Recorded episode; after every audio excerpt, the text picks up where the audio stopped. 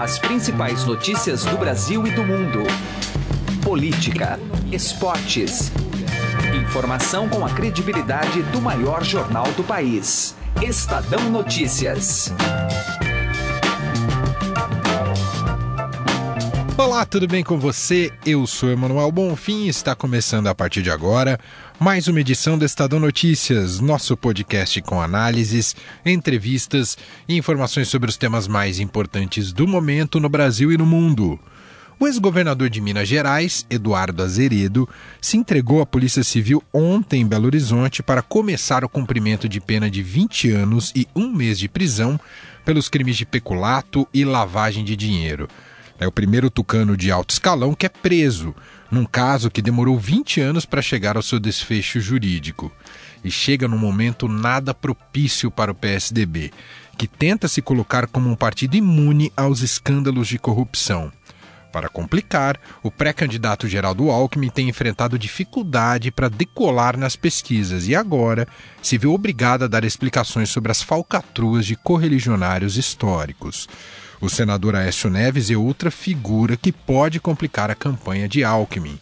Ao menos será alvo certo dos adversários nos futuros confrontos midiáticos das eleições. Analisamos o tema numa conversa com o cientista político Bruno Souza, diretor do movimento Voto Consciente. Daqui a pouco você ouve esse bate-papo. Confira ainda nessa edição uma entrevista sobre as alternativas que restam para o governo na tentativa de conter o aumento dos combustíveis. O apresentador Raíssen Abac conversou com o presidente da Ordem dos Economistas do Brasil, Manuel Henriques Garcia. Você pode ouvir e assinar o Estadão Notícias tanto no iTunes quanto em aplicativo para o Android. E também pode seguir o programa nas plataformas de streaming Deezer e Spotify. Nas duas, basta procurar pelo nome do programa no campo de buscas e passar a acompanhar todas as nossas publicações. Ouça e participe. Estadão Notícias. Direto ao assunto. Com José Neumann e Pinto.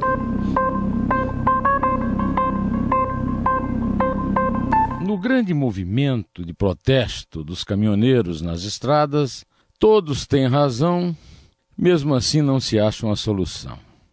Os caminhoneiros têm razão porque o preço dos combustíveis é absurdo e o aumento deles mais absurdo ainda. Mas a Petrobras não tem culpa disso. A Petrobras segue os ditames do mercado internacional com o preço do petróleo subindo. O problema todo é que na composição do preço do combustível há uma participação violenta do Estado mas não é a CID que vai resolver. Zerar a CID não resolve nada. CID é um imposto milimétrico. O imposto que realmente devora o bolso do consumidor no pagamento do combustível é o ICMS, pago aos estados. O estado do Rio de Janeiro, por exemplo, cobra 36% em cima do preço da gasolina. E vocês viram no que deu o Rio. Então aí é que está a questão toda o Estado cobra imposto demais e termina quebrando pela roubalheira e pela má gestão. Fazer o quê? Duvido que algum governador tenha se movimentado até agora para resolver isso. Movimentou-se o Rodrigo Maia, presidente da Câmara, para aparecer e garantir a sua eleição como deputado. A proposta dele é zerar a CID. Não resolve, em troca de devolução de desoneração através da reoneração, muito menos ainda porque ele terá a, o condão de decidir quem vai ser reonerado e quem se mantém desonerado. Assim até eu, né? Malandrinho o moço. Eu quero saber é se ele não convence os governadores dos estados a abaterem impostos para valer e fazer com que os caminhoneiros voltem a circular nas estradas e aí a comida não falte nas prateleiras e os próprios combustíveis nos seus postos. José Neumann Pinto, direto ao assunto. Estadão Notícias. Política.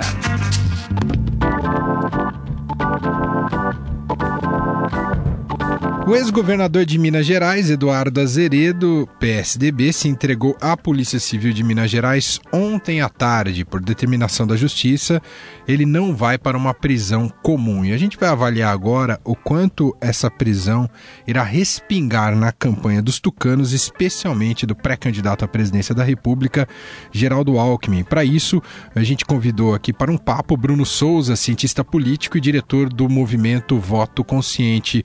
Tudo bem, Bruno?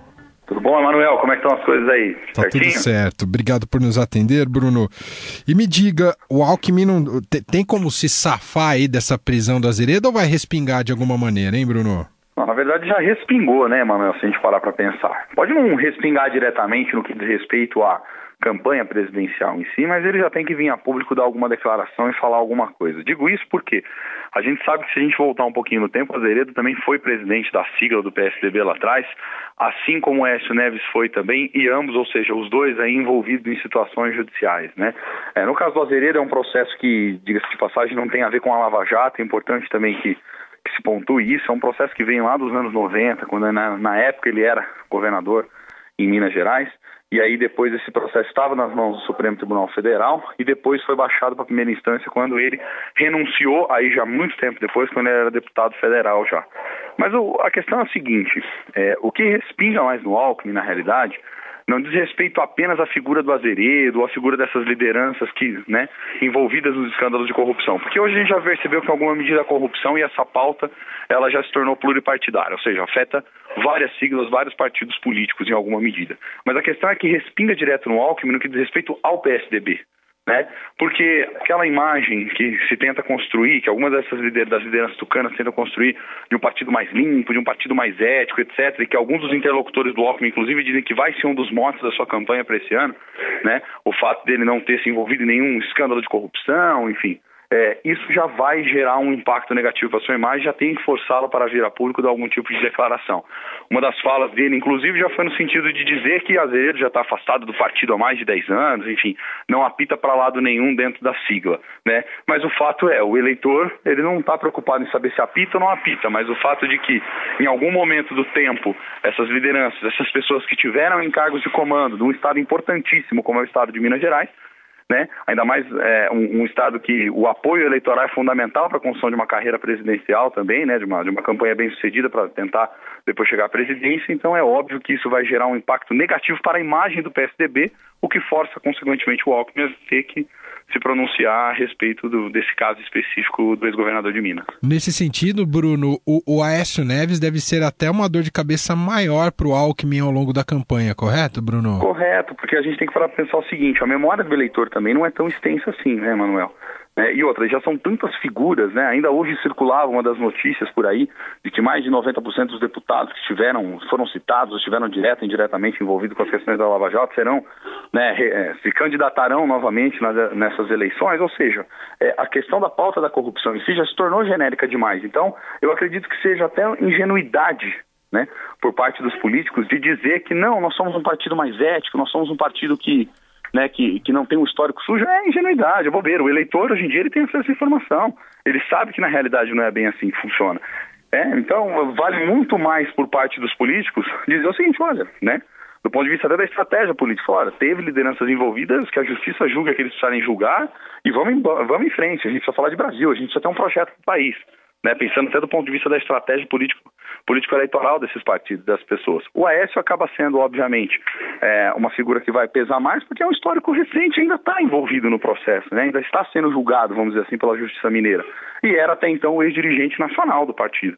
Então, em alguma medida, isso vai pesar na construção da campanha, pesa inclusive dos outros partidos que os apoiam, enfim é uma situação delicada, claro, até porque a pauta da corrupção ganhou uma centralidade no Brasil nos últimos anos, que vem daquele efeito das manifestações desde 2013, um conjunto de demandas difusas na sociedade, e a pauta da corrupção foi cada vez mais se construindo como um tema central a ser debatido e que certamente estará presente nas eleições. O que também é delicado e complicado. Por quê? Porque dá margem para muito discurso moralista barato. Agora, Bruno, além dessa do, do Alckmin ter que se defender ali dessas, desses diversos escândalos de corrupção que envolvem, uh, se não ele indiretamente ou diretamente, mas também correligionários, uh, na, na, visão do senhor, por que está emperrada a campanha do Alckmin ou a projeção do Alckmin nas pesquisas, hein, Bruno? Olha, essa é, essa é aquela famosa pergunta do milhão, se a gente parar, né, para pensar. É óbvio que eu também não sei exatamente o que se passa dentro da cabeça das lideranças políticas tucanas, mas o fato é, o Alckmin ainda não decolou nas pesquisas, não é um nome ainda a ser conhecido. E a gente tem que levar em conta também é, foi candidato a presidente lá atrás, mas volta a insistir nesse ponto. A memória do eleitor não é tão elástica assim. Você precisa ficar alimentando ela o tempo todo para ele poder lembrar quem são as figuras que são de destaque. Né? Então, em alguma medida, o que precisaria já ter é uma certa exposição de um projeto para o país, uma certa é, exposição mais midiática no sentido de mostrar que veio. É claro que a gente sabe que, e também é importante dizer isso, é claro que a gente sabe que campanha eleitoral, ainda mais para presidente, ela vai acontecer mesmo para valer quando, quando começar o start lá. Quando começar o tempo de rádio, quando começar o tempo de televisão, quando começar a mídia se concentrar no, no, no, na agenda, no dia a dia desses candidatos. Agora é um momento pré-campanha, mas é um momento estratégico importante, porque os partidos sabem que eles têm que jogar com uma nova regra, que é um tempo de campanha muito menor. Ou seja, em alguma medida, os próprios correligionários medem cenários e avaliam expectativas, porque eles sabem que se não decola um candidato, eles precisam pensar num plano A, B, C é um jogo de xadrez, é um tabuleiro complicado e ninguém entra para brincar numa disputa presidencial. Muito bem, ouvimos aqui a análise de Bruno Souza, cientista político e diretor do movimento Voto Consciente, falando um pouco mais sobre a situação dos tucanos aí após a prisão do ex-governador Eduardo Azeredo. Bruno, muito obrigado pela atenção e tempo disponibilizado aqui com a gente. Um grande abraço. Imagina, obrigado, Emanuel. Um grande abraço para os ouvintes. Estadão Notícias. Economia. O governo precisa dialogar com os caminhoneiros que protestam contra a alta dos preços do óleo diesel, mas não deve mexer na política de preços da Petrobras. A avaliação é do presidente da Ordem dos Economistas do Brasil, Manuel Henriques Garcia que conversou com Heisen Abac. O governo anunciou que vai zerar a CID, um tributo que é cobrado sobre os combustíveis, mas os caminhoneiros mantêm os protestos em todo o país e isso ocorre mesmo depois de uma outra medida anunciada, que foi a redução nos preços do óleo diesel em 10% pelo período de 15 dias. Sobre esse assunto a gente conversa com o Manuel Henriques Garcia, que é professor de Economia da USP, presidente da Ordem dos Economistas do Brasil. Professor, obrigado pela presença aqui conosco. Um prazer estar com vocês. Professor, como é que o senhor avalia essas medidas tomadas pelo governo? Bom, eu creio que o governo está tentando dialogar com o setor dos caminhoneiros é, e está dando um sinal de que pretende esse diálogo nesses próximos dias. A redução da CID, é verdade, tem pouco efeito sobre o preço é, dos combustíveis de maneira geral. O preço, como sabemos, ele é formado no mercado internacional. É, estamos passando num, por um momento extremamente difícil por causa dos problemas com o Irã. E isso acabou elevando o preço do petróleo, bastante substancial. Tivemos também, concomitantemente, um aumento no preço do dólar. Esses dois fatores, conjuntamente, estão trazendo este problema para o setor, digamos, do transporte. Mas veja, se olharmos a questão de um ponto de vista um pouco mais abrangente, vamos observar que essa política vem vindo já há quase um ano e os efeitos sobre a inflação têm sido muito baixos. Este mês, por exemplo, já saiu, é, acaba de sair, o IPCA 15 e o aumento foi de 0,14%. No setor de transportes, nós vamos ver um aumento do preço da gasolina de 0,81% mas uma queda no preço do etanol de 5,17%. Então, nós estamos também observando uma forte queda no preço das passagens aéreas, e é claro que, no conjunto, o efeito sobre a inflação é muito pequeno. Mas, neste momento, estamos com um preço extremamente agudo em função da alta do dólar e em função do preço do petróleo no mercado internacional penso eu que o governo deve continuar com o diálogo e mostrar para a categoria dos, dos transportadores que o preço internacional estará se acomodando ligeiramente no valor que está ou para baixo e que o dólar voltará rapidamente para um valor de R$ 3,60, R$ 3,50 pela atuação do Banco Central. Com isso o preço dos combustíveis será reduzido. Tem uma questão de fundo também que é a própria carga tributária. É, é verdade. Seria uma solução talvez mais duradoura, mais para frente. Mas a gente está num contexto de estados aí endividados, até quebrados, né? E os estados é que têm grande participação na, na cobrança de impostos sobre os combustíveis. É verdade. A diferença de preço da gasolina nos, em, em cada lugar do Brasil, o caminhoneiro tem que saber que é devido à alíquota do ICMS, ICMS estadual. Em São Paulo, a alíquota é menor do que, por exemplo, na Bahia, menor do que no Rio de Janeiro. Então é natural que em São Paulo o preço seja menor além de estar mais próxima da refinaria. Tem esse detalhe. Mas vamos imaginar que os estados estivessem numa situação fiscal muito boa, eles poderiam tranquilamente abrir mão da alíquota de ICMS de 29% para 22%, por exemplo, no Rio de Janeiro ou na Bahia ou em outros estados, e com isso teria haveria uma fantástica redução no preço da gasolina nesses estados. Mas na situação atual, de ajuste fiscal, de dificuldades que esses estados têm, é claro que eles nem pensam em fazer essa diminuição na alíquota. Bom, por outro lado, essa política de preços da Petrobras tem impacto na arrecadação também, né, para os estados e, e aqueles que são produtores também arrecadam mais com os royalties. É verdade. Veja, os estados do Rio de Janeiro e Espírito Santo tiveram um aumento de royalties, se não me falha a memória, em torno de uns 35%. É em função desse aumento fantástico no preço do petróleo. É, por outro lado, também, como você bem colocou, na hora que aumenta o preço na refinaria, o preço dos combustíveis na refinaria, as alíquotas, sendo fixas, vão fazer com que a arrecadação também aumente. E isso é um fato que os estados estão eh, observando de maneira muito positiva. Ou seja, neste momento do tempo, eu diria que aquele que está mais digamos, observando, mais preocupado é a categoria dos transportadores, porque eles estão vendo que o preço está aumentando continuamente, em cada vez é maior em cada é naquele estado por onde eles passam, cuja alíquota do ICMS é maior. Outro aspecto dessa conjuntura que o senhor citou no, no âmbito internacional, preocupação principalmente da, com a retirada dos Estados Unidos do acordo com o Irã, isso acabou impactando até na política de juros aqui do Brasil. O Banco Central manteve os juros em 6,5% na última reunião do Copom, e isso impacta o câmbio também. Como é que o senhor vê essas questões? Elas podem ter uma, uma solução aí num curto prazo? Bom, é verdade. Eu, havia uma sensação de que o Banco Central iria diminuir a taxa Selic, a taxa de juros básica que é paga, que o governo paga pelos títulos, remuneração dos títulos públicos federais, iria cair para 6,25%. Mas o Banco Central, tendo em seu modelo um volume maior de informações do que nós é, normalmente temos, prudentemente ele manteve a taxa de juros em 6,5%, até porque há uma tendência da taxa de juros dos Estados Unidos aumentar. É, e se a taxa de juros dos Estados Unidos aumentar, já está aumentando nos títulos de longo prazo de mais de 10 anos, o diferencial entre taxas de juros Brasil e Estados Unidos seria maior e com isso os investidores poderiam ir, sair do Brasil e aplicar em títulos do Tesouro Norte-Americano. Isso é, seria um efeito.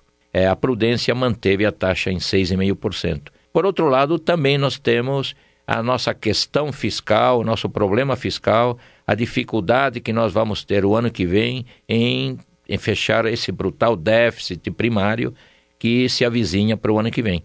É, e isso, é claro, deixa a investidores extremamente preocupados com a solução que deverá ser dada sobre essa questão o ano que vem. A fuga de capitais não está ocorrendo, mas poderá ocorrer é, em certos momentos de tempo. É, e o Banco Central agiu corretamente, é, evitando esse aumento da volatilidade. E hoje estamos já observando a, a taxa de câmbio indo um pouco ligeiramente para baixo, para níveis próximos de R$ 3,62 por dólar. Para a gente concluir, professor, no fim tudo parece que recai em cima aí da, das contas públicas, como o senhor está destacando, né? do, do desequilíbrio é fiscal verdade. entre receita e despesa. Parece que não é um assunto muito presente no debate. Parece que a economia, de uma forma geral, tá um, não está tão presente ainda no debate inicial eleitoral. Como é que o senhor vê isso? Bom, normalmente o político, aquele que está no governo ou aquele que pretende estar no governo, ele induz a sociedade para que a sociedade faça más escolhas. Principalmente as escolhas sociais deveriam ser sempre dadas, levando-se um, que isso gera um custo que nós economistas chamamos de custo de oportunidade. Ou seja, na hora que a sociedade escolhe que não vai fazer a reforma da previdência como foi escolhido, é porque os políticos levaram a sociedade a fazer essa escolha, pelo menos até esse momento do tempo, estamos dizendo a sociedade não ficou ciente do custo social que essa escolha vai acarretar. Na medida em que, no momento em que não se faz a reforma da Previdência, nós vamos ter um rombo fiscal maior o ano que vem, um rombo fiscal maior nos próximos anos e certamente teremos aumento da dívida pública e sérios problemas com relação à inflação e ao próprio pagamento das aposentadorias dos que já estão ap aposentados. Então, os políticos que anseiam por estar lá no Planalto certamente não vão tocar na questão fiscal, que, a meu ver, é a questão básica que deveria ser levada na discussão do programa do candidato para o Planalto, conforme nós estamos desejando. Nós ouvimos o presidente da Ordem dos Economistas do Brasil e professor da USP, Manuel Henriques Garcia. Obrigado pela presença. Até uma próxima oportunidade. Muito obrigado. O Estadão Notícias desta quinta-feira vai ficando por aqui. Contou com a apresentação minha, Emanuel Bonfim, produção de Gustavo Lopes e participação de Raíssen Abac. O diretor de jornalismo do Grupo Estado é João Fábio Caminoto. De segunda a sexta-feira, uma nova edição deste podcast é publicada. Tem tudo no blog Estadão Podcasts. Estamos também presentes na Deezer. Procure por este e outros podcasts do Estadão por lá e mande seu comentário e sugestão para o e-mail podcast@estadão.com.